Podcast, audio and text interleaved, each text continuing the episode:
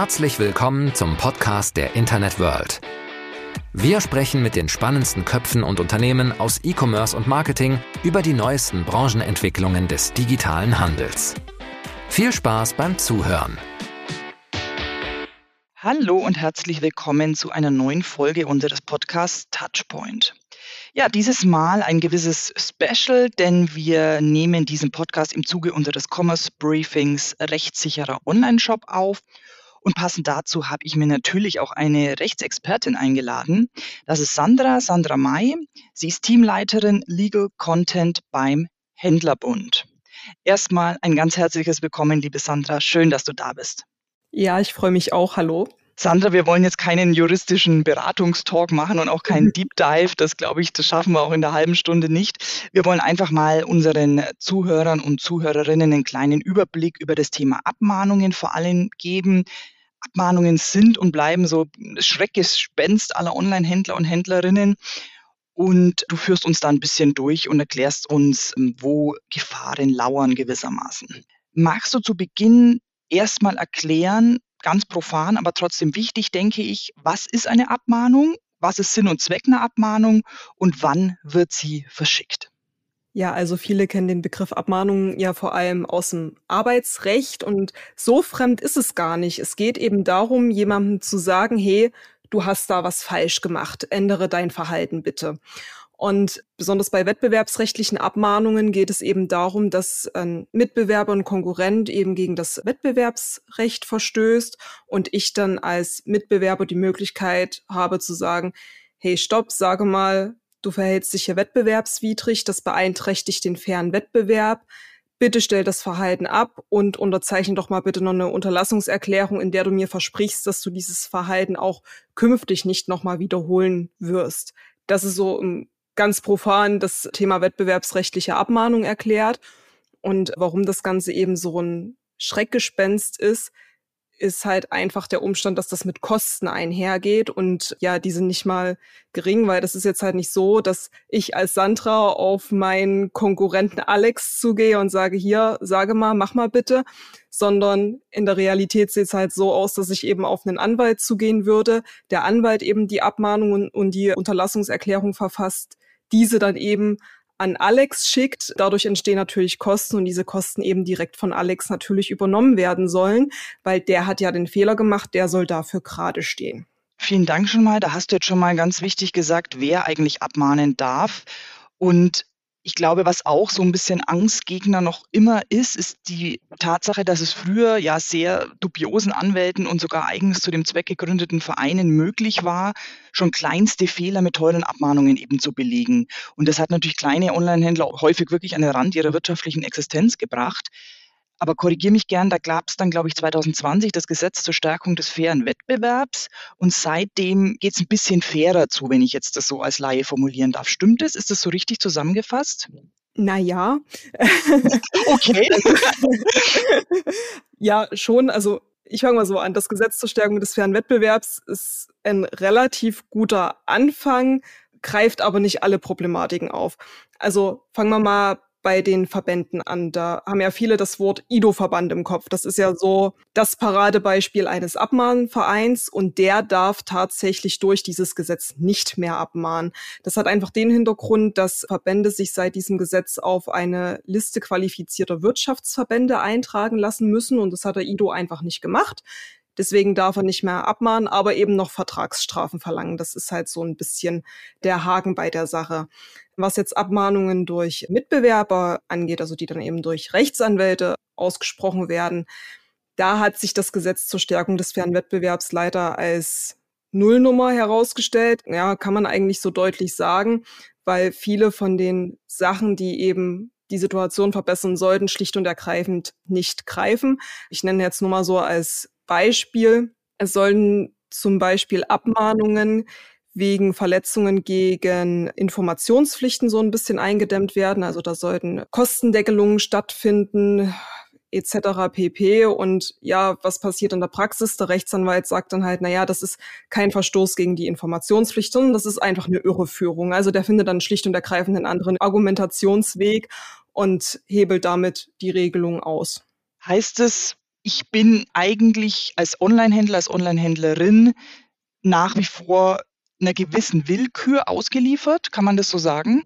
Ah, Willkür ist ein ganz schwieriges Wort, aber gerade wenn ich so an Anwälte wie den Rechtsanwalt Sandhage denke, der ja so eine Handvoll von Mandanten hat, für die er eben Abmahnungen ausspricht, da hat sich einfach nichts geändert. Mhm. Mhm. Also ja, spannend. Du hast mir im Vorgespräch auch einen ganz spannenden Punkt erzählt, und zwar, dass Abmahnungen primär ein deutsches Phänomen sind und ja. sie so in dieser Form gar nicht in der EU eigentlich gängig und existent sind. Magst du da mal kurz darauf eingehen? Genau, Abmahnungen sind tatsächlich so ein rein deutsches Phänomen und der Gesetzgeber hat sich ja auch was dabei gedacht. Es soll eben darum gehen, die Justiz zu entlasten.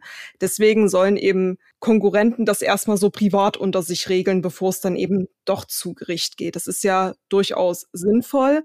Dass das ein Wirtschaftsfaktor für viele Anwaltskanzleien ist, das sei jetzt mal dahingestellt. Und in anderen EU-Ländern, ja, da gibt's das so schlicht und ergreifend nicht. Beziehungsweise ist es anders geregelt. Entweder ist es eben so, dass das gar nicht privat untereinander geregelt werden kann, sondern die Mitbewerber dann einfach zu einer Behörde gehen müssen, um den Wettbewerbsverstoß zu melden und die sich dann eben drum kümmern muss. Oder die Kostentragungsregeln sind anders geregelt, sprich man muss dann möglicherweise, wenn man eben zum Anwalt geht und einen Konkurrenten abstrafen will, die Kosten eben selber tragen. Also das ist schlicht und ergreifend komplett anders geregelt. Und daher ja, ist es halt tatsächlich nur ein deutsches Problem für Online-Händler, dass sie eben abgemahnt werden können. Hast du also es gibt ja natürlich jetzt, wir könnten jetzt wahrscheinlich Stunden darüber sprechen, wo und an welchen Stellen Online-Händler Gefahr laufen, abgemahnt zu werden. Hast du so ein paar, ja, die gröbsten Schnitzer, sage ich jetzt mal, die du auch in deinem Arbeitsalltag immer wieder siehst, wo man sagen kann, Obacht, da läuft man Gefahr, eben wirklich schnell eins auf den Deckel zu bekommen? Ja, also ich habe ja vor kurzem so die Abmahnungen aus dem Jahr 2022 ausgewertet, die bei uns so eingegangen sind. Und ja, es kristallisiert sich halt heraus, dass ein großes Problem die Rechtstexte sind. Also sprich AGB, Impressum, auch sowas wie Versandkosten und Versandbedingungen.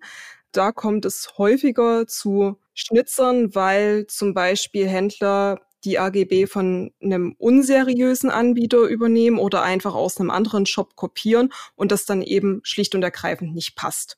Da fehlen dann eben Informationspflichten. Das ist halt ein großes Problem. Ein anderes großes Feld sind Werbeaussagen. Mhm. Und da ist der Blumenstrauß einfach wahnsinnig bunt, was da alles reinfallen kann. Das, das fängt an von Werbeaussagen wie versicherter Versand kann damit reinfallen.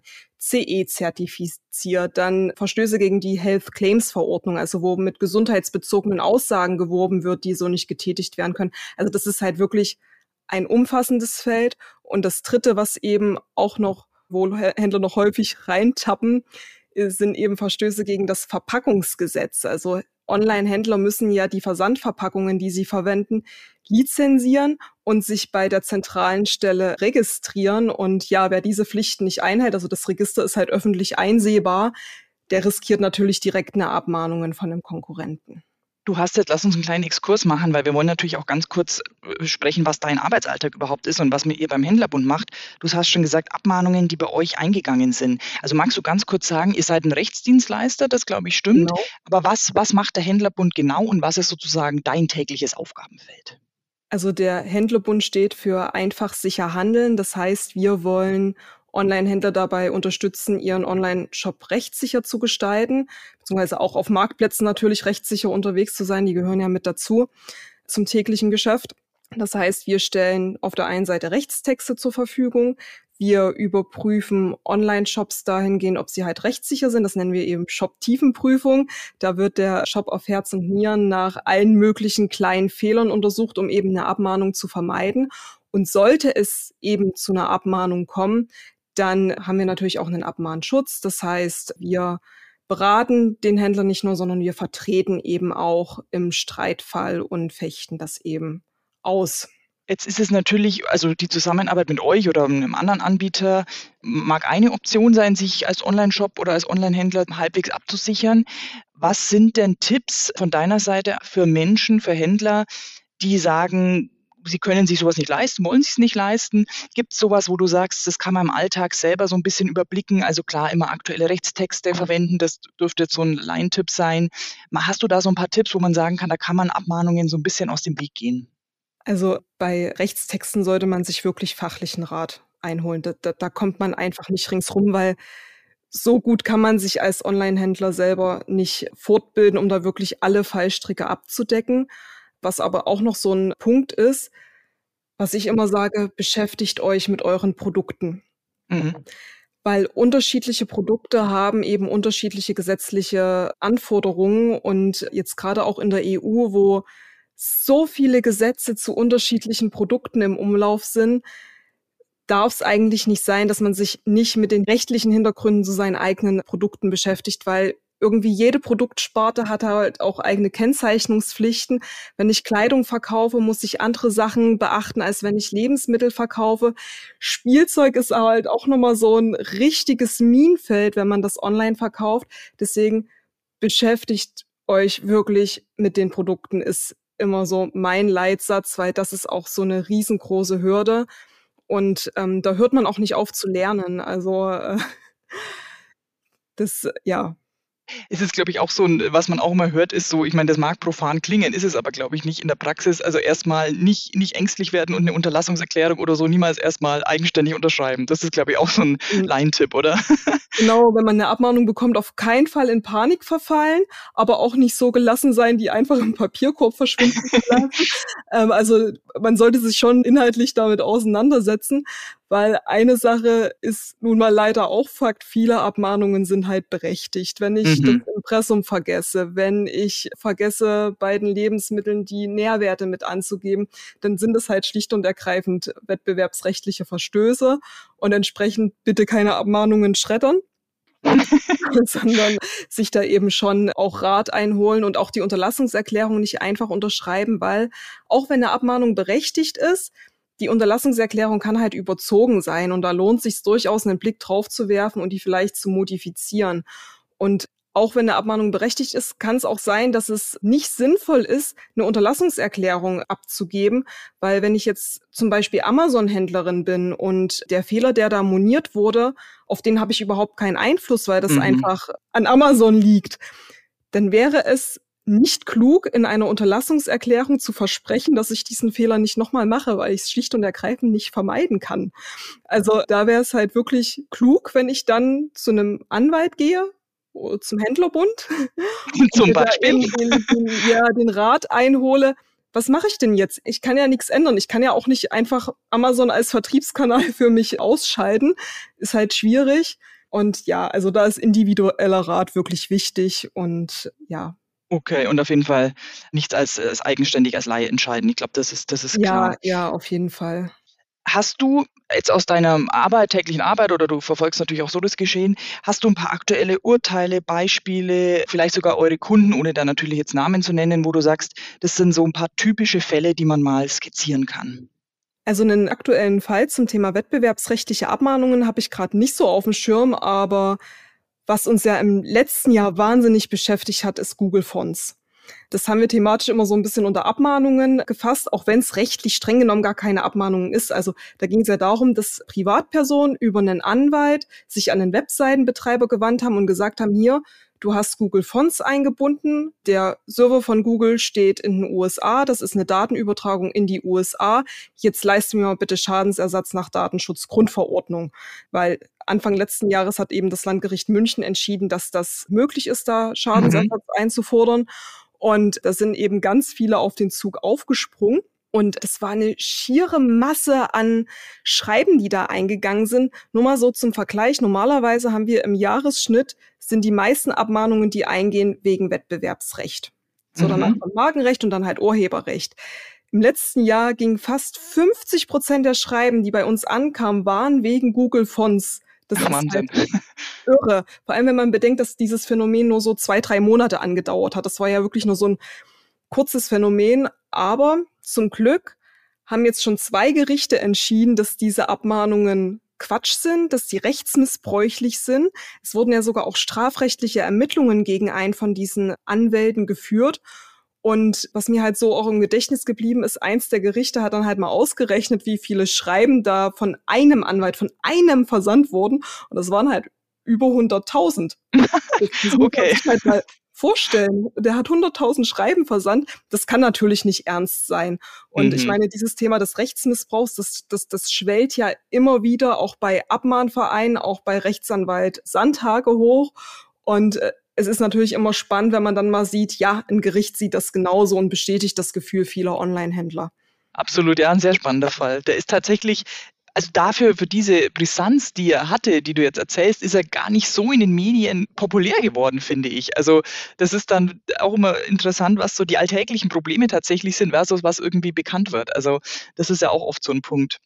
Ja, auf jeden Fall. Auch auf Veranstaltungen, wenn ich da bin und frage, wer ist denn von Google Fonts Abmahnungen betroffen gewesen? Da gehen so viele Hände im Publikum hoch. Das, das hatte also ich bei keinem anderen Thema bisher. ja, spannend, spannend.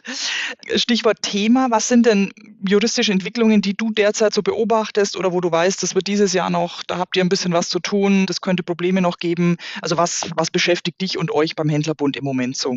Also was uns aktuell noch beschäftigt, ist die Omnibus-Richtlinie, obwohl sie schon im letzten Jahr im Mai in Kraft getreten ist.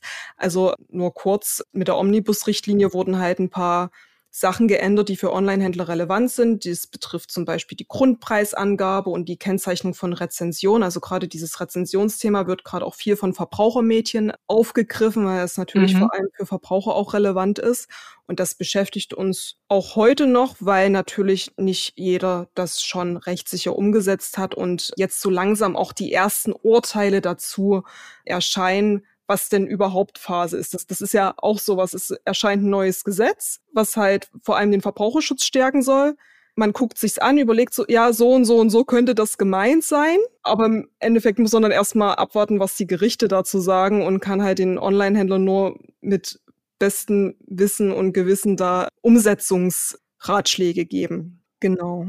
Okay, ja gut, jetzt ist das halbe Jahr auch schon rum. Wir sprechen im halben Jahr nochmal, Sandra, und du erzählst mir, wie viele Abmahnungen du dann dieses Jahr zählen darfst. Ja.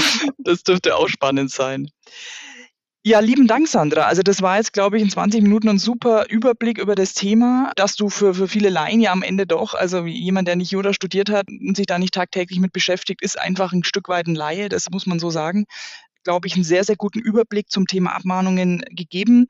Ich darf nochmal auf unser Commerce Briefing verweisen. Da findet ihr dann auch den Deep Dive zum Thema Barrierefreiheit, Lieferkette, Digital Markets Act und so weiter und so fort. Schaut doch da gerne mal rein. Dir, liebe Sandra, nochmal einen ganz lieben Dank. Wie gesagt, wir sprechen am halben Jahr nochmal und du gibst mir ein Update, was dieses Jahr alles so los war. Komm sehr gern wieder. Super, das freut mich. Lieben Dank, Sandra, und bis bald. Tschüss. Und das war's für heute mit dem Podcast der Internet World. Wir sagen danke fürs Zuhören, bleibt uns treu und bis bald zur nächsten Folge.